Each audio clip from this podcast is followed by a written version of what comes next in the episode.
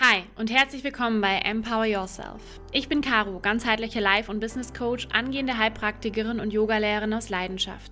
Im Kern bin ich aber wie du auch eine Frau, die ein ganzheitliches, glückliches Leben im Einklang mit ihrer Persönlichkeit leben möchte. In meinem Podcast geht es um authentisch tiefe und ungefilterte Themen über das Leben, die jeder starken und eigenständigen Frau von uns begegnen. Empower Yourself bietet dir einen Raum für Inspiration, Motivation und echte Mutmachgeschichten und gleichzeitig möchte ich dich daran erinnern, dass du deine Einzigartigkeit leben und dein Potenzial entfalten darfst. In meiner heutigen Folge, in meinem heutigen Gespräch geht es um eine Diagnose, die die liebe Manu mit 35 erhalten hat. Die Diagnose Hirnschlag hat Manuelas Leben von heute auf morgen einmal komplett um 180 Grad gedreht. Ich selbst durfte Manuela 2021 bei Miss Germany kennenlernen. Wir waren dort beide unter den letzten 160, wo sie sich für dieses Thema eingesetzt hat, um dieses Thema wirklich an die Öffentlichkeit zu bringen und aufmerksam zu machen, was es bedeutet, wenn wir ständig gegen unseren Körper kämpfen, wenn wir unsere Warnsignale des Körpers ignorieren. In meiner Folge heute, in diesem wunderschönen Interview, gibt sie uns tiefe Einblicke in ihr Leben. Es ist sehr emotional, es ist sehr persönlich und vor allem gibt sie dir einen kleinen Ausblick, warum es sich immer lohnt, mutig zu sein und vor allem das Leben als Geschenk zu sehen. Ich wünsche dir ganz viel Freude bei dieser Folge. Herzlich willkommen zu einer neuen Folge von Empower Yourself. Heute mit einem ganz besonderen Gast. Die liebe Manu ist heute live vor Ort Hello. bei mir hier in Ulm. Ich freue mich total, dass du da bist, liebe Manu. Und ich würde einmal ganz kurz einleiten, würde sagen, woher ich Manu kenne oder woher wir uns kennen.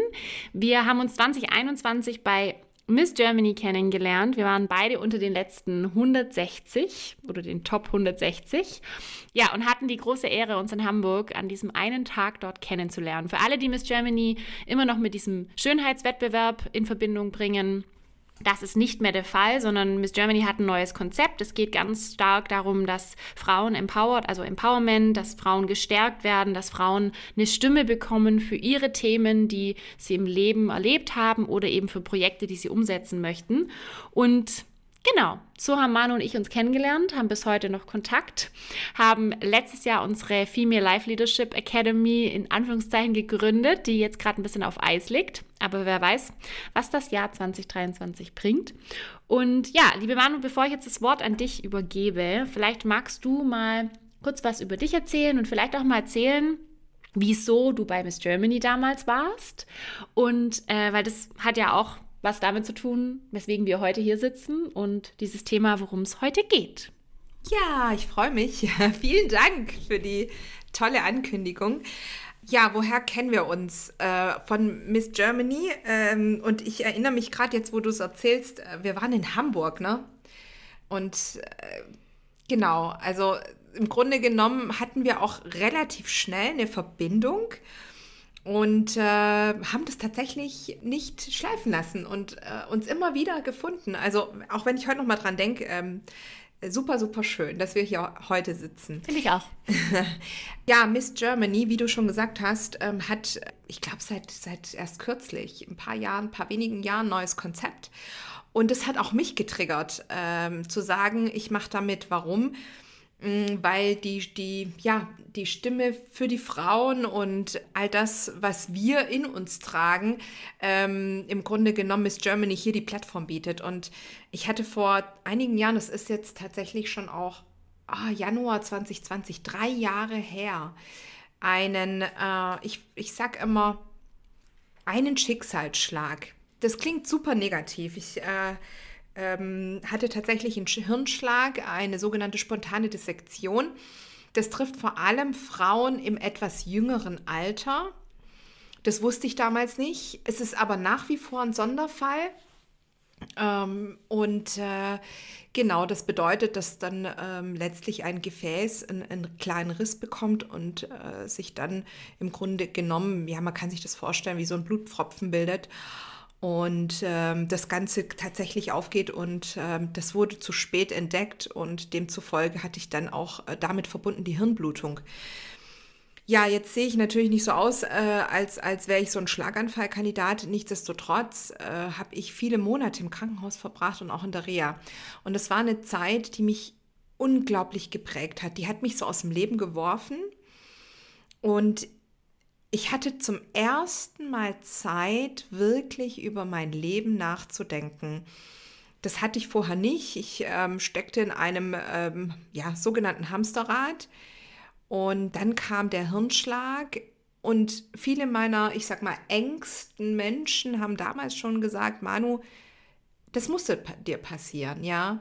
Denn letztlich hätte dir sonst niemand den Stecker ziehen können. Und ähm, ja, so war ich quasi ans Bett gebunden und hatte unglaublich viel Zeit, über mein Leben nachzudenken. Ja, und heute bin ich an und für sich dankbar für diesen Schicksalsschlag. Wow, Erstmal vielen Dank. Also ich kenne ja deine Geschichte schon ein bisschen länger. Wir haben uns ja damals 2021 auch bei Miss Germany äh, super verstanden, direkt ab dem ersten Moment ganz, ganz viele Themen auch geteilt und auch verstanden, okay, krass, wir sind irgendwie aus derselben Schiene. So, du hast es ja gerade schon angesprochen, Hamsterrad, wir funktionieren, wir geben Gas, wir, wir laufen wie, wie Kürre quasi und verlieren uns eigentlich selbst. Wir verlieren die Connection zu uns selbst und wenn wir es jetzt wirklich mal von der psychosomatischen Seite sehen, ne, dann sind Krankheiten einfach oft der Spiegel der Seele, der Schrei. Wenn wir es halt irgendwie anders nicht kapieren, dann haut es uns hin und so wie du schon gesagt hast, viele Monate ans Bett gefesselt. In deinem Fall natürlich jetzt nochmal eine krasse Nummer, wie wenn jetzt jemand in Anführungszeichen nur Rückenprobleme hat oder wie ich letztes Jahr Windpocken, wo ich dann auch irgendwie eine Woche ans Bett gefesselt war. Vielleicht magst du uns einmal so ein bisschen auf deine Reise mitnehmen. Du hast ja gerade angesprochen, du warst in einem Hamsterrad gefangen. Ähm, deine, deine, dein Umfeld hat schon gesagt, so es hat dir passieren müssen, dass du irgendwie auch mal ein bisschen cool wirst. Vielleicht nimmst du uns mal in die Zeit mit, die vor deinem Hirnschlag äh, war. Wie hast du gelebt? Was, wie sah dein Alltag aus? Ähm, wie war dein Gefühl zu dir und zu deinem Körper? Ja, spannende Frage. Mm, und letztlich ist es auch schon ein paar Jahre her. Allerdings habe ich genau diese Zeit ganz stark äh, für mich auch nochmal reflektiert in der Zeit, wo ich tatsächlich auch im Krankenhaus war. Ähm, wo fange ich an? Ja, am Ende ist es tatsächlich so, und äh, wer im Stuttgarter Raum aufgewachsen ist, kennt die Geschichte vielleicht oder zumindest mal den Arbeitgeber. Ich sage immer, ich bin mit dem Stern auf der Stirn aufgewachsen. Und ähm, wenn sich dann plötzlich so das gesamte private Umfeld, äh, ich sag mal, in einem Konzern bewegt, dann, dann wächst man damit auf. Und ich habe das auch nicht hinterfragt. Ähm, nach dem Studium war relativ schnell klar, Automobilkonzern. Und äh, das ging auch alles super easy für mich. Und ähm, ja, habe dann mehrere Positionen auch belegt, äh, habe das auch eigentlich gar nicht hinterfragt, um ehrlich zu sein. Für mich war das der Job für die Rente sozusagen, die Sicherheit und ähm, demzufolge war das für mich viele, viele Jahre äh, ja kein Hinterfragen, wohl wissend und ähm, das Leben äh, schickt oder, oder liefert einem auch immer die, die großen Herausforderungen. Es ging ganz oft oder es ging ja, es ging ganz, ganz oft darum zu kämpfen. Und ähm, für manche, für manche ist das, ist das vielleicht gar nicht so greifbar, aber in so einem Konzern hat man ja auch eine hohe Taktzahl und mh, mm, es ist tatsächlich auch so, dass ich immer das Gefühl hatte oder zumindest mal irgendwann, hm, Manu, irgendwas stimmt hier nicht. Du hast, äh, das kostet dich wahnsinnig viel Energie, viel Kampf und ähm, das habe ich auch im Alltag gespürt, denn letztlich hat es mich auch schlaf, hat es mir auch schlaflose Nächte bereitet. Und ich habe mir dann tatsächlich irgendwann angewöhnt, mm, mir dann Stift und, Stift und Zettel neben das Bett zu legen, weil ich tatsächlich Einschlafprobleme hatte. Und ähm, irgendwie hatte ich immer das Gefühl, wenn es hieß, äh, geh ins Bett, dann ging bei mir oben das Licht an. Und ähm, ich lag stundenlang wach und war eigentlich todmüde. Aber sobald ich ins Bett gegangen bin, war irgendwie die Lampe oben an und ich konnte nicht einschlafen, weil permanent auch Gedanken in meinem Kopf da waren. Was könntest du morgen machen? Was hast du vergessen? Ähm, Strategie etc. Naja, und so ging das jahrelang, getrieben von Gedanken, immer besser zu werden, ähm, wo kannst du neue Projekte an Land ziehen, etc. Ja, und ich sag mal so gegen, ich war jetzt im Grunde genommen fast zehn Jahre da, das darf man auch nicht vergessen. Und so die letzten Jahre hat es sich tatsächlich auch angefügt, angefühlt wie so ein harter Kampf. Ich hatte stellenweise auch das Gefühl, was machst du hier? Und ähm, das hat sich angefühlt, als wäre alles für mich die Aufgaben nicht mehr Sinn erfüllt. Und das hat sich auch wiedergespiegelt, ähm, indem mein Körper mir ganz oft Signale geschickt hat. Ich war oft krank, hatte ganz oft mit Kopfschmerzen zu tun, Nackenschmerzen. Ich habe teilweise erbrochen grundlos. Mm, aber das Schlimmste waren ich würde sagen, über Jahre Kopfschmerzen und ähm, tatsächlich auch verbunden mit viel Tabletten. Ja, und dann kam im Januar 2020 die Quittung.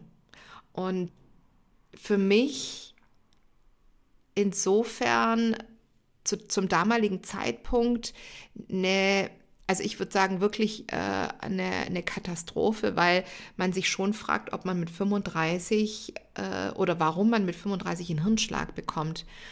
Und ich hatte tatsächlich erst mit den Gedanken zu kämpfen, warum ich und warum, warum ähm, ich mit 35 und, ähm, und warum gibt es dafür keine Erklärung, denn letztlich konnte mir kein Arzt sagen, warum das alles passiert ist. So, eine, so ein Hirnschlag in so einem Alter kann ganz unterschiedliche Gründe haben.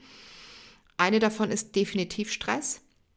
Und ich habe die Faktoren einfach nicht erkannt. Gut, mit einem Hirnschlag äh, muss man jetzt nicht zwangsläufig immer rechnen, aber mein Körper hat mir ganz oft signalisiert, hm, hier stimmt was nicht. Und so nahm das Ganze seinen Lauf. Erstmal danke fürs Teilen, auch fürs offene Teilen. Und ich glaube, ganz, ganz viele da draußen werden sich wiedererkennen, weil wir alle sind in diesem Hamsterrad aufgewachsen, in dieser Konditionierung, in diesem Leben, dass wir Du hast gerade auch beschrieben in diesem Kampf. Ne? Ich selbst habe das ja auch erlebt mhm. über viele, viele Jahre, dass ich einfach gekämpft habe und vor allem der Kampf gar nicht so sehr im Außen, sondern der Kampf gegen sich selbst.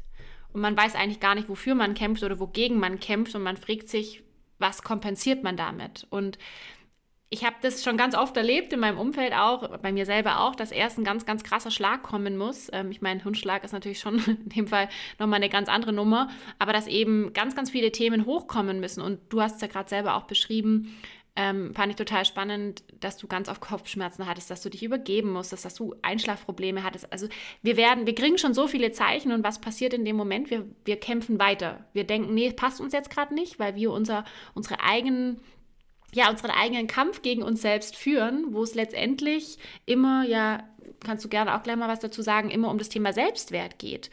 Und die Schmerzen werden ignoriert. So, hast du ja gerade auch genauso ähm, gesagt. Wie würdest du dich beschreiben vor deinem Hirnschlag? Wie sehr warst du connected mit dir, mit deinem Kern, mit deinen Gefühlen, mit dem, was, was die Manu damals vielleicht ausgemacht hat, vielleicht wusstest du noch gar nicht, was dich ausgemacht hat, aber wie sehr ich kann mich da noch an eine Aussage erinnern, die du mal gesagt hast, du bist morgens um fünf aufgestanden und hast erstmal eine Stunde Pamela Reif gemacht. Äh, spricht man sie so aus? Pamela Reif? Keine Ahnung. Ja, also halt morgens eine Stunde Hardcore-Sport, bevor du dann äh, zum Arbeiten gegangen bist. Wie sehr warst du wirklich mit dir, mit deinen Gefühlen, mit der Frau in dir, mit dem, was dich ausmacht, verbunden? Ja, das ist eine gute Frage. Und ähm, ich würde sagen, aus damaliger Perspektive hatte ich schon das Gefühl, verbunden zu sein, mm, weil ich nichts anderes kannte. Und ich war und bin es auch heute noch, äh, wie sagt man so schön, Speedy Gonzales, ähm, wenn ich das mal so sagen darf. Mm, ich bin vielseitig interessiert, ähm, immer also ich strebe tatsächlich auch immer nach, nach was Besserem, nach was anderem. Ich bin ein wahnsinnig neugieriger Mensch und äh, unglaublich, äh, ich kann unglaublich diszipliniert sein. Man muss da nur immer so aufpassen, dass das keine ungesunden Formen annimmt. Aber zum damaligen Zeitpunkt, und das ist der Punkt, was, was, also ich bin vom Mensch her durchaus nicht anders. Aber ähm, ich reflektiere mein Leben heute anders als, als vor dem Hirnschlag. Und ich sag mal, ich habe, es geht, es geht am Ende immer auch um ein Stück weit Balance und das hatte ich damals nicht. Mhm. Das ist Fakt. Das hatte ich damals nicht. für mich ging es damals immer nur um höher, schneller, weiter. Mhm. Und ich habe das nicht hinterfragt. Ich habe meinen Körper nicht hinterfragt. Ich habe meine Gedanken nicht hinterfragt. Und ich habe auch all die Themen, die mich belastet haben, einfach nicht hinterfragt. Ja, eine kurze Zwischenfrage. Hast du es nicht hinterfragt, weil du eben nichts anderes gekannt hast, weil das für dich klar war oder weil du irgendwo auch ja, in dem System weitergehen wolltest, weil man es ja eben auch so vorgelebt bekommt, weil du dein Selbstwert aufwerten wolltest oder weil du ähm, einfach vielleicht auch Angst davor hattest, mal den anderen Weg zu gehen, weil man weiß ja nicht, was dann passiert. Also es ist tatsächlich ein Mix aus allem aus wirklich allem.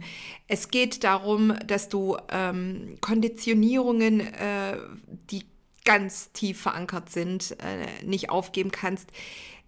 Letztlich wird dir auch immer klar gemacht, äh, dass das Leben so zu funktionieren hat. Ja, das, das Leben ist kein Ponyhof, äh, habe ich immer wieder gehört in meinem Leben. Und äh, man muss hart arbeiten für sein Geld.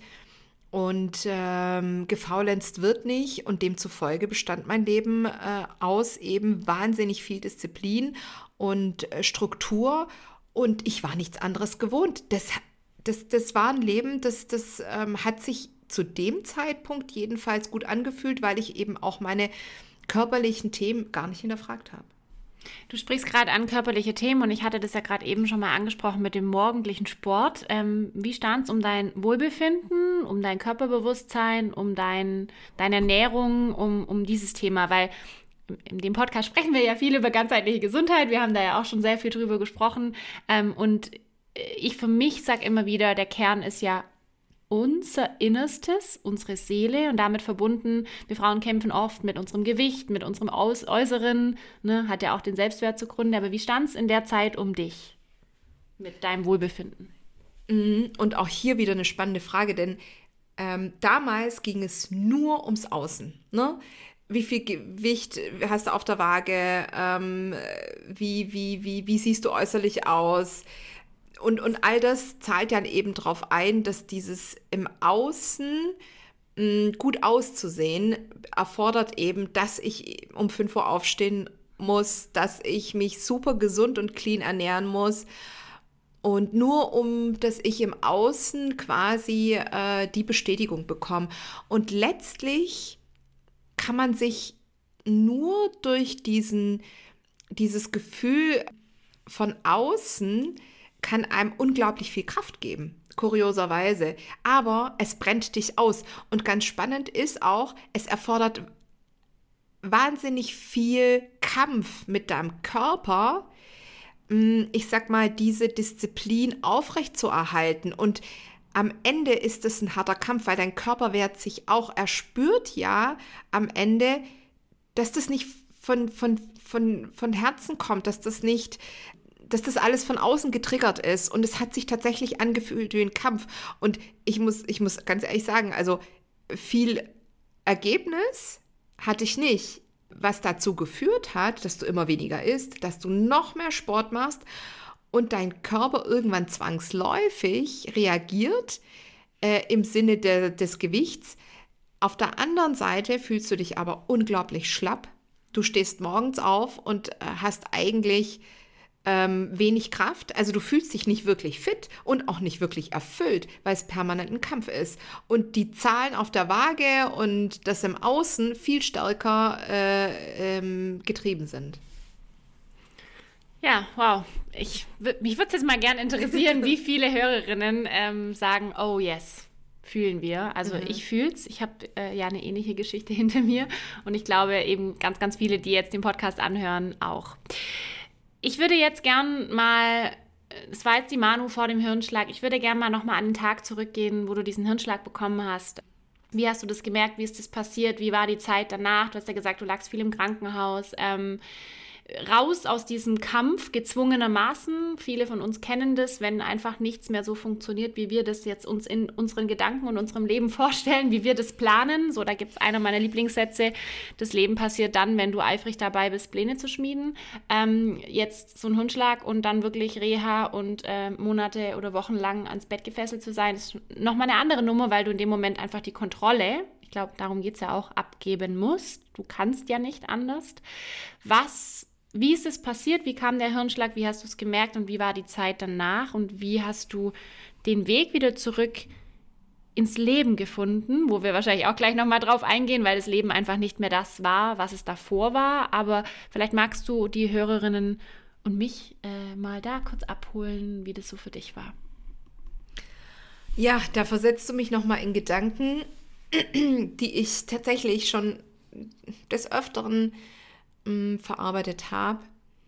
Und nichtsdestotrotz ist es jedes Mal mh, mm, ein Gänsehautgefühl, wenn ich dran denke, denn ähm, im Grunde genommen kommt dieser Hirnschlag ganz plötzlich. Indem, also ich hatte das als äh, wie so ein, wie so ein, als hätte dir jemand mit einem Hammer auf, auf den Kopf geschlagen. Und je nachdem, wo die Ader dann quasi mehr oder weniger gerissen ist, mm, war das, das war bei mir auf der linken Seite. Und ja, wie als hätte jemand tatsächlich mit dem Hammer auf meine linke Kopfhälfte geschlagen.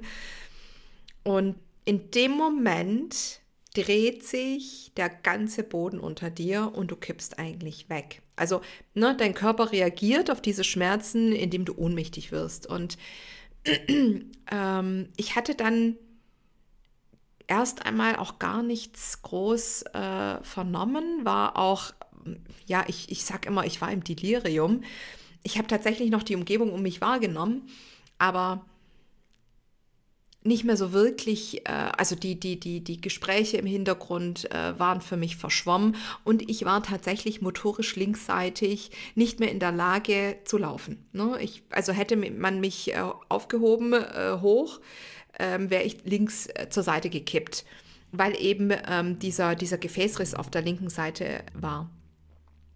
Und ich den Tag, um ehrlich zu sein, mh, mm, denn letztlich weißt du ja gar nicht, dass es ein Hirnschlag ist, ja.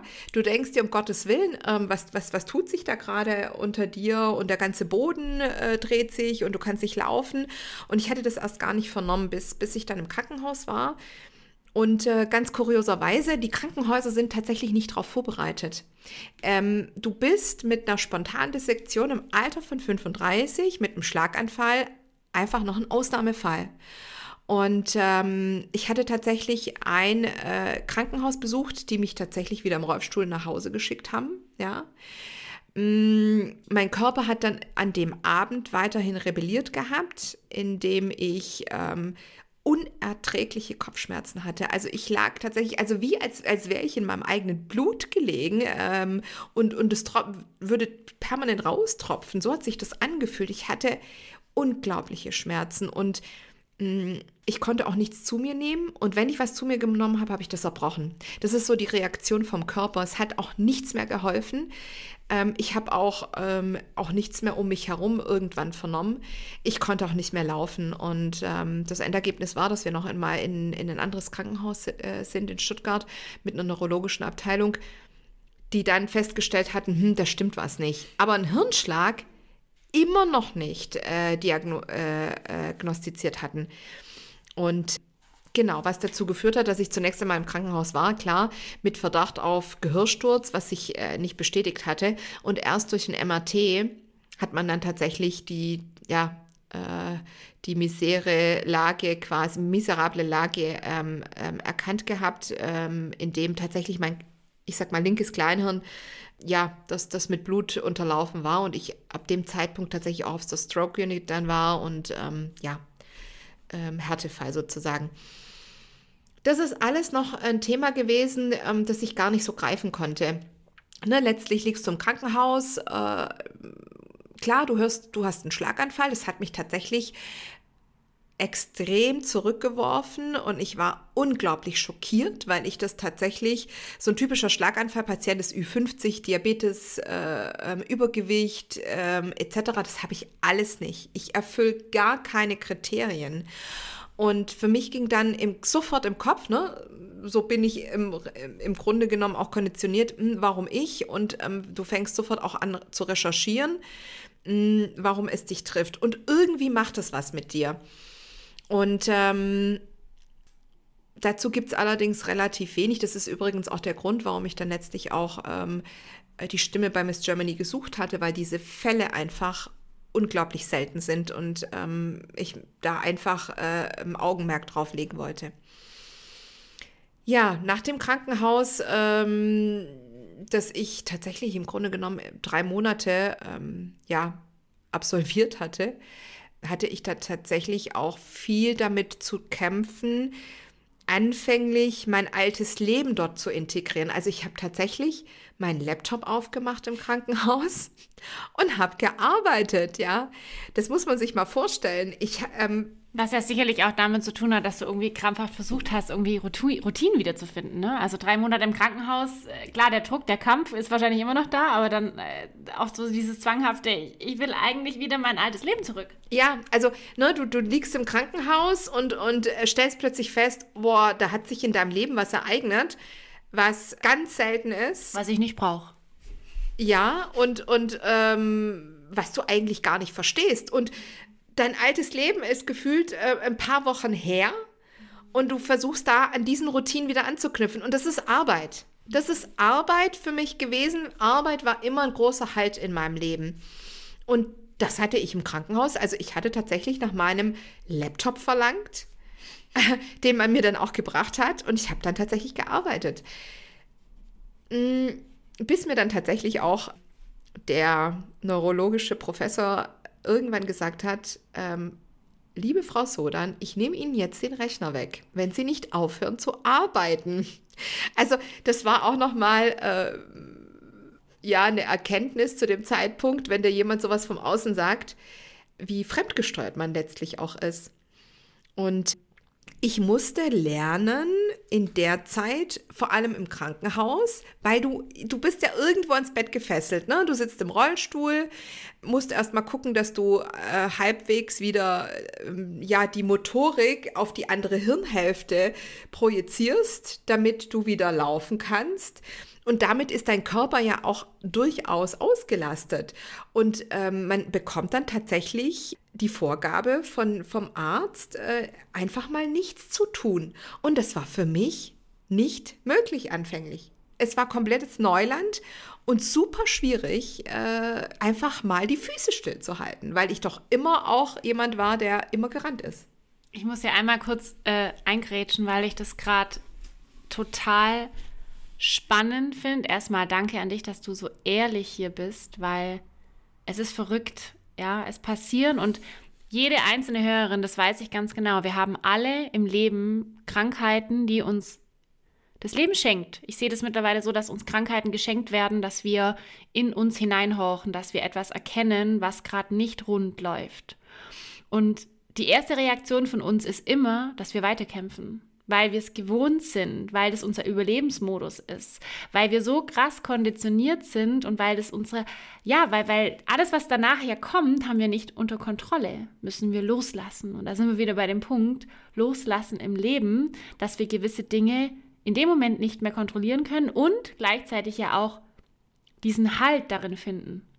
Mhm. Also ich, äh, in deiner Beschreibung gerade habe ich mich so krass wiedererkannt und gleichzeitig denke ich mir so krass, du, du kannst nicht mal richtig laufen, du sitzt in einem Rollstuhl, du weißt deine Motorik nicht mehr und du denkst ans Arbeiten. Aber es ist ja auch, und das muss man an der Stelle vielleicht auch mal erwähnen, die Arbeit war ja auch was, was du gerade auch erwähnt hast, was dir Halt gegeben hat in deinem Leben. Und deswegen ist es, auch in meiner Arbeit stelle ich das immer wieder fest, es ist so wichtig, dass wir das auch anerkennen, dass wir solche Dinge nicht einfach rausnehmen und zum Sagen, jetzt machen sie einfach mal nichts. Das ist halt auch so eine Aussage, wo ich mir denke, puh, ist halt auch schwierig, wenn sich jemand noch nie mit Nichtstun beschäftigt hat oder wenn jemand noch nie meditiert hat und auf einmal eine Stunde am Tag meditieren muss. Es ist wie wenn ich zu dir sage, lauf mal einen Marathon unter zwei Stunden. Ja, hm. Also das wollte ich mal kurz interrupten, weil ich es voll spannend finde und ich glaube, es ganz, ganz vielen Hörerinnen auch so geht. Ja, und letztlich darf man auch nicht vergessen, man ist so viele Jahre befindet man sich in einem Hamsterrad, man ist konditioniert, äh, man hinterfragt es nicht. Und dann in meinem Fall äh, wird man von heute auf morgen aus diesem Leben rausgerissen. Ne? Man muss sich vorstellen, vorher bin ich gerannt, gerannt, gerannt und, ähm, und dann kam plötzlich dieser Schicksalsschlag und äh, plötzlich bist du ans Bett gefesselt. Das ist ein Shift von, weiß nicht, 360 Grad. Und das ist, das ist super schwer, sofort damit so klarzukommen. Und dann hält man sich fest an alten Routinen und versucht, die da ein Stück weit mit reinzubringen, weil man die Geschichte nicht versteht. Man wird aus dem Leben rausgerissen und befindet sich plötzlich in einem Stillstand gefühlt. Ne? Und versucht quasi mit, mit Blei an den Beinen das alte Leben zurückzuholen. Und ich denke, man denkt auch, warum schickt mir das Leben so etwas? Warum ich, hast du ja vorher auch schon gesagt, warum so eine Scheiße jetzt, obwohl das Leben einem ja eigentlich ein Geschenk damit macht? Und, und das hat mich lange umgetrieben. Ähm, und man verdrängt es an einem Tag und am anderen Tag kommt es wieder hoch. Und gerade so die erste Zeit im Krankenhaus versucht man doch sehr, sehr stark an seinem alten Leben wieder anzuknüpfen und realisiert eigentlich gar nicht, was man da erlebt hat. Das sagen einem äh, super viele Leute im Krankenhaus, ähm, was für einen schlimmen äh, ja, Hirnschlag man da hatte. Aber so richtig greifen tut man das in den ersten Wochen und Monaten nicht. Ich habe dann Physio bekommen, also wurde rundum betreut im Krankenhaus, der Intensivstation und ähm, es war auch relativ schnell klar, dadurch, dass eben diese Hirnblutung stattgefunden hat, dass ich auch in die Reha muss. Und was sich dann noch herauskristallisiert hat, ähm, dass ich Gefühlsstörungen auf der gegenüberliegenden Seite ähm, habe, das hat man so im Verlauf dann festgestellt, was äh, durchaus eine normale Reaktion vom Körper ist, aber es war definitiv auch noch mal sowas, wo ich gedacht hatte, hm, da scheint wohl echt was Gravierendes passiert zu sein in meinem Körper. Okay, wann kam dann der Punkt? Du hast ja gerade gesagt, gerade am Anfang realisiert man das vielleicht noch nicht. Am Anfang ist es noch ein bisschen tricky. Wann kam der Punkt, wo du dann das erste Mal das Umdenken hattest? Also wie, wie ging die Geschichte nach deiner Reha weiter, als du dann quasi wieder auf dich alleine gestellt warst? Zurück in deinem alten, in Anführungszeichen, äh, veränderten Leben. Wie, wie ging das Leben nach diesem Hirnschlag für dich weiter? Was hat sich vielleicht auch in der Reha in dir getan? Vielleicht noch mal kurz zurück zum, zu der Reha. Ich wurde auch direkt vom Krankenhaus in die Reha verlagert und da fand ein Prozess statt zum ersten Mal in meinem Leben, weil ich auch in der Reha hast du natürlich dann auch Psychologen um dich herum, Berater etc., die dir nochmal klar machen, was für einen schlimmen Schicksalsschlag du eigentlich hattest und dass du in deinem Leben etwas verändern musst. Und da fängt dann tatsächlich ein Prozess in dir an. Ich habe viel geweint. Das war im Krankenhaus noch gar nicht der Fall, weil ich es nicht realisiert hatte und meine alten Strukturen wollte. Mm, und das, der Prozess ging dann in der Reha los. Definitiv.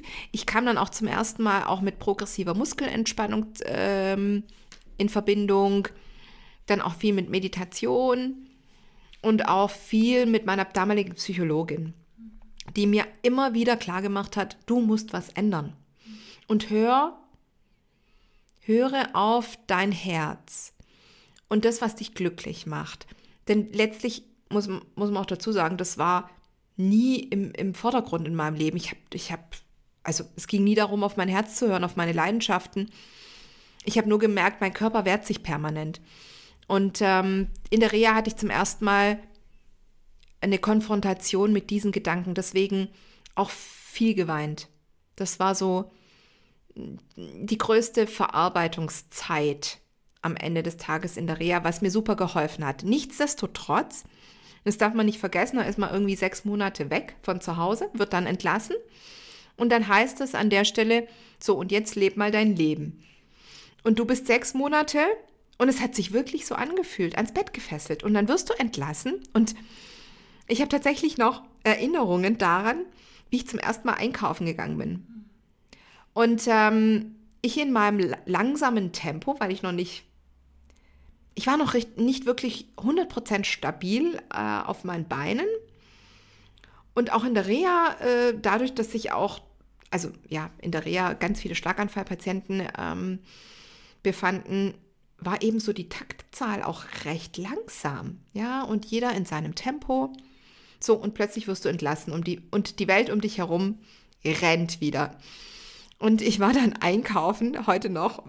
Also ich habe diese, dieses Bild vor Augen, äh, einkaufen beim Rewe, bin da reingelaufen und ich hatte das Gefühl, die Menschen neben mir, die rennen durchs Leben. Die rennen da rein in der Hektik, völlig unentspannt, gestresst.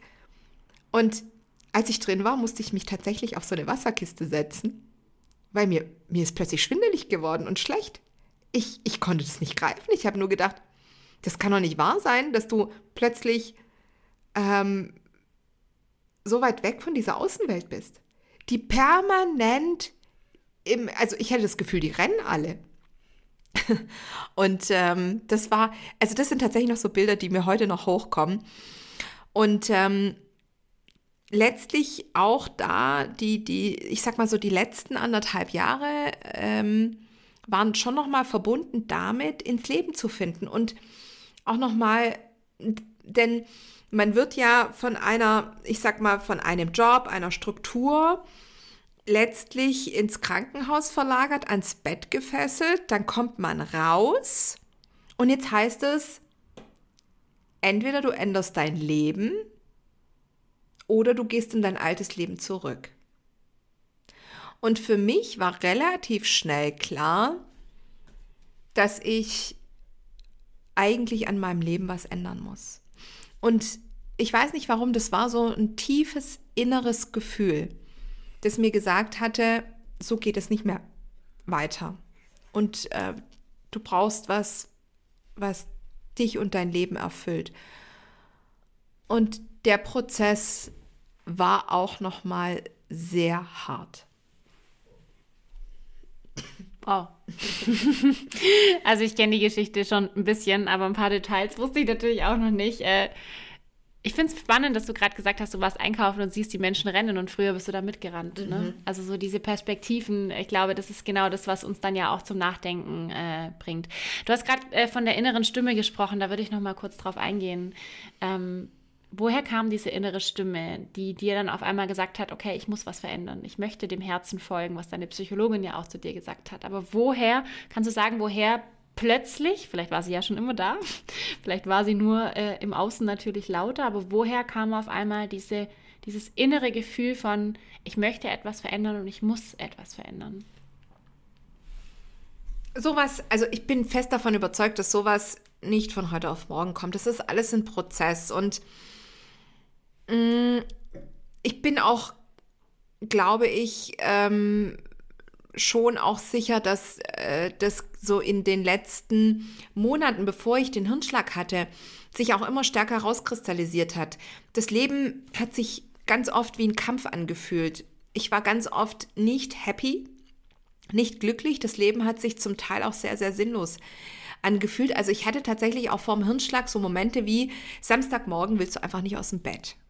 Ja, und ähm, wenn ich heute zurückdenke, waren das definitiv schon Zeichen, auch die, die permanenten Kopfschmerzen. Das sind so Zeichen, die ich damals gar nicht wahrgenommen habe, weil ich eigentlich noch nie wirklich ähm, meinen Körper verstanden habe, die, die, äh, mein Bauchgefühl, das einem permanent auch zeigt, was einem gut tut und was einem nicht gut tut. Und ähm, man läuft jahrelang in eine Richtung, die sich irgendwann also vor allem wie ein Kampf anfühlt, aber wahnsinnig viel Energie kostet. Und das resultiert wiederum, eben wenn es nicht die Richtung ist, die einen erfüllt, in körperlichen Schmerzen, in Krankheiten etc. Und das, das hat damals schon angefangen. Und während der Krankenhaus- und Reha-Zeit wurde ich damit stark konfrontiert, denn letztlich hatte ich weder Routine noch Struktur äh, für den Tag und ähm, musste mich quasi mit den Dingen, die mir passiert sind, ganz bewusst auseinandersetzen. Und diese Zeit der Stille und diese Zeit des Alleinseins mh, hm, hat dazu geführt, dass ich plötzlich meinen Körper wieder gespürt habe und meine Emotionen wahrgenommen habe und mich tatsächlich auch gefragt hat, hm, warum ist denn das da? Warum fühlt sich das ähm, Leben, so wie ich das hatte, nicht mehr gut an. Und diese Reflexion hatte ich damals nicht. Ich hatte auch das Verständnis für, für, für meinen Bauch nicht, für meine Intuition, ähm, für Dinge, die sich schwer anfühlen. Und ähm, das konnte ich zum ersten Mal in der Zeit, in der ich nicht permanent ähm, von eben Struktur, Routine, Arbeit umgeben war, konnte ich das stark reflektieren. Und diese innere Stimme wird immer lauter. Und ähm, das hat dazu geführt, dass ich ganz genau wusste, du musst in deinem Leben was ändern, was aber nicht einfach ist. Perfekte Überleitung. da sind wir wieder beim Thema. Äh, Veränderung ist nie einfach. Ne? Wir müssen immer erst was gehen lassen, dass wir wieder was Neues einladen können. Ähm, magst du die Hörerinnen mal mitnehmen, was vielleicht danach passiert ist, so in dem letzten Jahr? Wie hat sich dein Leben, also dein Leben hat sich um 180 Grad verändert? Mhm. Du bist den Weg in Verbindung mit deiner Intuition gegangen, der nicht einfach war. Aber vielleicht magst du das mal so zusammenfassen für die Hörerinnen, dass du damit auch gleichzeitig Mut machst für jeden, der jetzt zuhört, dass wir in jedem Schicksal, Schicksalsschlag, in jedem vermeintlichen Down, in jedem vermeintlichen, das Leben legt uns wieder einen Stein in den Weg, wenn wir das Thema aufheben, anpacken, dass danach auch wieder die Sonne scheint. Vielleicht magst du das mal mhm. anhand von deinem Weg erläutern, erklären. Und ich bin fest davon überzeugt, dass es einen Leidensdruck braucht, um Veränderung anzugehen. Und manche Menschen sind selbst hohem Leidungsdruck äh, nicht in der Lage, Veränderung durchzuführen, was eben dazu führt, dass sich das Leben einfach nicht mehr harmonisch anfühlt, weil es einfach durch Krankheiten geprägt ist, Unzufriedenheit etc. Und ganz ehrlich, das ist so ungesund und ähm, ich weiß heute, dass es auch anders geht. Die Zeit nach der Entlassung ähm, von der Reha war unglaublich schwer. Sie war unglaublich schwer, denn sie war letztlich umgeben von, mh, hm, du willst dein altes Leben eigentlich nicht mehr. Aber was machst du denn zukünftig, ja? Und ähm, dieser Hirnschlag hat ne, der macht am Ende was mit dir und ähm, der hat einfach ganz viele Themen bei mir hochgebracht, die sich irgendwann, ich, ich sag immer so schön, ähm, die, die haben sich unter der Bettdecke äh, ähm, irgendwie versteckt gehabt und durch den Hirnschlag kamen die so Stück für Stück an die Oberfläche. Und man realisiert plötzlich und erkennt, was ein im Leben vielleicht ähm, ja nicht glücklich gemacht hat, keinen Sinn gegeben hat, etc. Und ähm, das waren bei mir nicht nur der Job, das waren mehrere Dinge. Mm, ich habe mich äh, letztlich auch und ja meine Ehe äh, noch mal hinterfragt. Wir hatten zu dem damaligen Zeitpunkt auch ein Haus ähm, und, und auch das habe ich ganz stark hinterfragt, ob, ob ich das tatsächlich bin und will. Mm, und natürlich auch mein Job, ob ich da ja, ob ich da glücklich werde, ob das mein Konzept ist, ob ich, ob ich dieses System für mich auch haben will.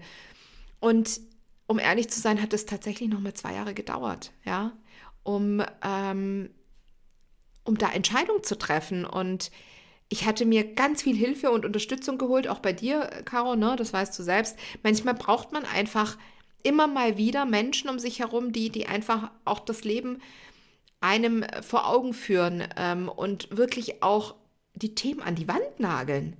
Ja, auch wenn man sie selber zum Teil auch weiß und spürt, da passt was nicht und das willst du loswerden. Und trotzdem brauchst du einen Arschtritt und trotzdem brauchst du jemanden, der dir immer mal wieder sagt, änder das.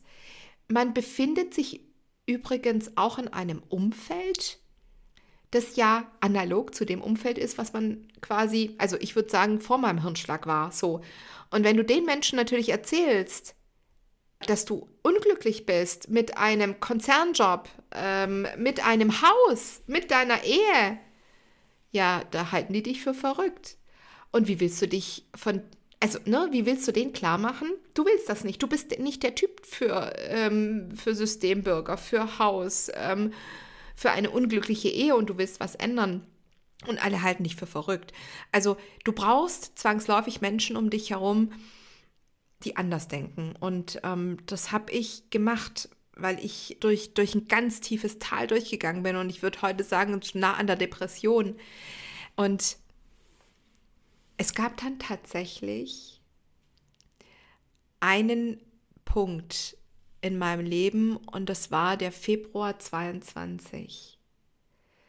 Und da bin ich eines Morgens aufgestanden und ich hatte irgendwie Weihnachten, Silvester hinter mich gebracht und stand auch schon das ein oder andere Mal ähm, an vielen Stellen ähm, draußen und, und hatte immer wieder gefragt, naja, was für einen Sinn hat das Leben?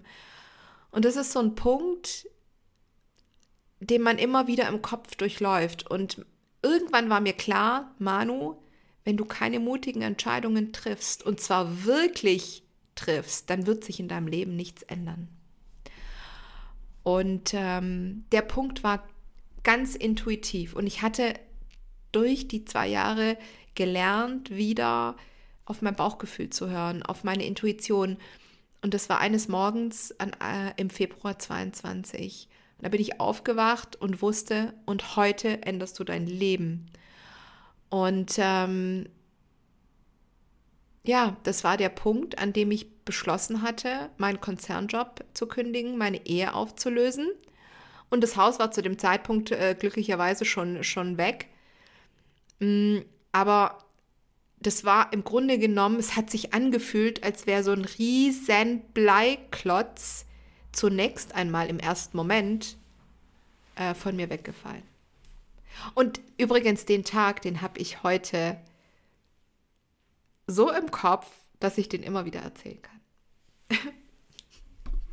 Ich bin ein bisschen emotional. Mir laufen schon fast die Tränen. Ähm, nicht nur, weil ich dich kenne und weil ich letztes Jahr im Februar sehr ja. eng im Kontakt mit dir stand. Ähm, Manu hat mich damals angerufen, als ich auf Teneriffa war und hat gesagt, Caro, ich will dich als Coach buchen und wir hatten mhm. eine wunderschöne Zeit und ähm, ich dich da sehr, sehr nah begleiten durfte. Auch da nochmal danke.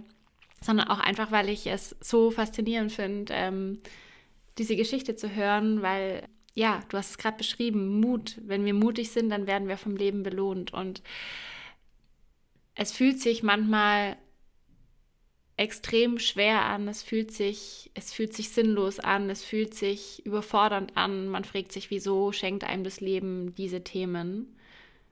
Aber man wird damit belohnt. Und ähm, ich finde es einfach unglaublich. Also, ich weiß ja noch, was danach alles kam, was ihr auch gleich noch erfahren werdet.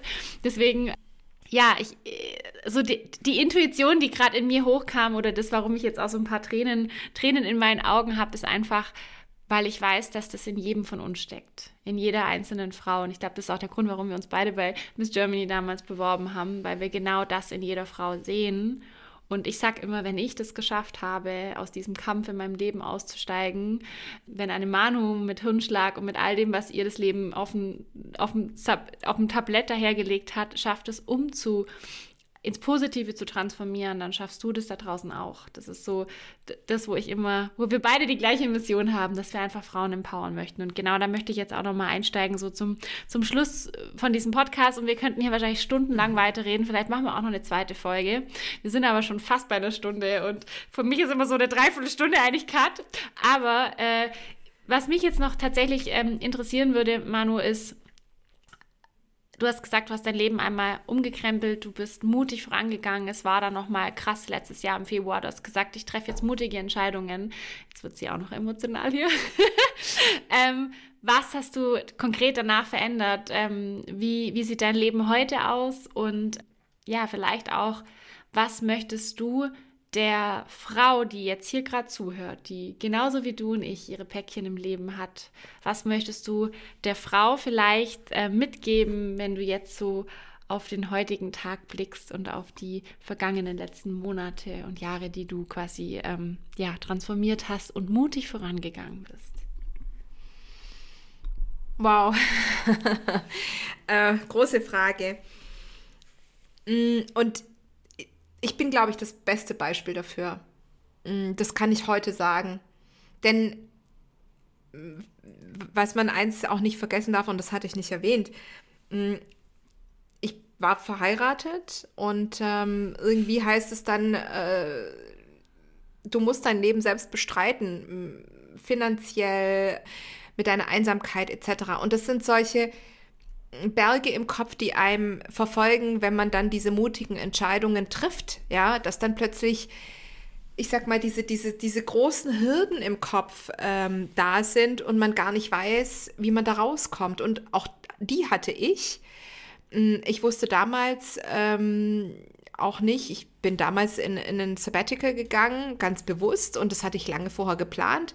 Ich hatte aber die Trennung für mich entschieden gehabt und zu dem Zeitpunkt war es auch klar, hm, du verdienst gar kein Geld und ähm, sitzt im Grunde genommen auf der Straße.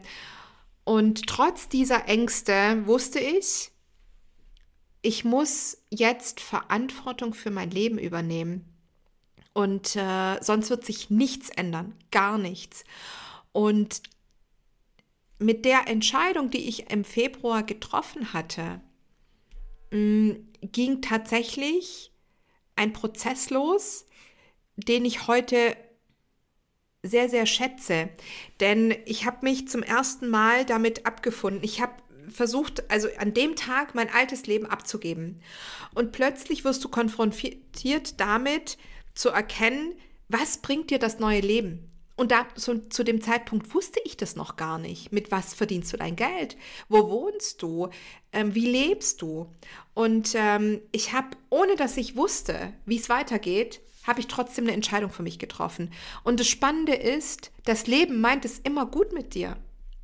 Und diese Erkenntnis hatte ich. Ich bin nach dem Tag in ein tiefes Loch gefallen und hatte keinen Job, ich hatte kein Geld, ich hatte im Grunde genommen nichts. Ich wusste, du musst bald aus dieser Wohnung raus, vielleicht ziehst du da zu deinen Eltern, vielleicht äh, unter der Brücke oder sonst was. Ich hatte existenzielle Ängste und es fühlt sich ganz böse an. Und innerlich hatte ich dem Leben, meinem Leben den Kampf angesagt. Und ich, ich wusste, das bisherige Leben hatte ich nicht glücklich gemacht und das hatte seinen Grund. Und jetzt treffe ich mutige Entscheidungen und das Leben entwickelt sich für mich. Und es hat es tatsächlich. Ja. Ähm, und ne, Caro, du weißt ja heute, ich, ich, hab, ich wurde gesegnet mit einem Traumjob äh, im Grunde genommen, mit einem Traumgehalt, der wie ein Stern vom Himmel kam, von heute auf morgen, mh, mm, wo sich plötzlich Dinge entwickelt haben, von denen ich kaum von denen ich nicht mal geträumt hatte, ja. Es haben sich Probleme in meinem Leben aufgelöst, äh, von heute auf morgen, mh, mm, von, von denen ich ja nicht mal, nicht mal ansatzweise gerechnet hätte. Nichtsdestotrotz ähm, heißt es nicht, dass ich in ein Loch gefallen bin und lethargisch wurde. Also im Endeffekt habe ich jeden Morgen versucht, positiv zu denken. Und ich habe jeden Morgen für mich Struktur gefunden. Ich habe äh, Routinen für mich und zwar für mich und mein Leben gefunden mh, mm, mit den Themen, die mir gut getan haben. Und positive Dinge haben sich dann letztlich ergeben. Und ich bin unglaublich dankbar, heute sagen zu können, dieser Schicksalsschlag hat mir dazu verholfen, mein Leben komplett umzukrempeln. Natürlich war das eine Art von Schicksalsschlag, die unglaublich hart war. Aber dieser Schicksalsschlag zwingt einen auch äh, zwangsläufig umzudenken und ähm, das Leben nochmal anzupacken und ähm, mutige Entscheidungen zu treffen. Und dann belohnt ein das Leben und es meint es immer gut mit dir. Und das hatte ich unterschätzt und es war wirklich so. Danke. und ich glaube, an der Stelle ist einfach auch noch wichtig zu sagen, dass, ähm, also sage ich jetzt auch, weil, weil wir ja damals auch viel gesprochen haben, sich einfach auch das Umfeld zu suchen, sich wirklich Hilfe mhm. zu suchen. Wir müssen da nicht alleine durch. Wir dürfen uns Hilfe suchen, wir dürfen uns ein Umfeld, hast du, hast du vorher schon erwähnt, ja. ein neues Umfeld schaffen. Das alte Umfeld hält uns immer darin fest, äh, was nicht heißt, dass wir die alten Menschen alle loslassen müssen. Entweder sie gehen mit oder wir dürfen sie loslassen. Aber einfach auch, ja, sich neue Menschen zu suchen, die vielleicht dir auch die Hoffnung schenken, dir psychologische Hilfe zu holen, wenn du jetzt gerade irgendwie zuhörst und sagst, ich schaffe das nicht alleine, dann hol dir Hilfe. Es gibt so viele Menschen da draußen, die, die dir zuhören, die da sind, die dich supporten, die dich unterstützen. Das ist das, was mir immer so, so wichtig ist. Du musst da nicht alleine durch.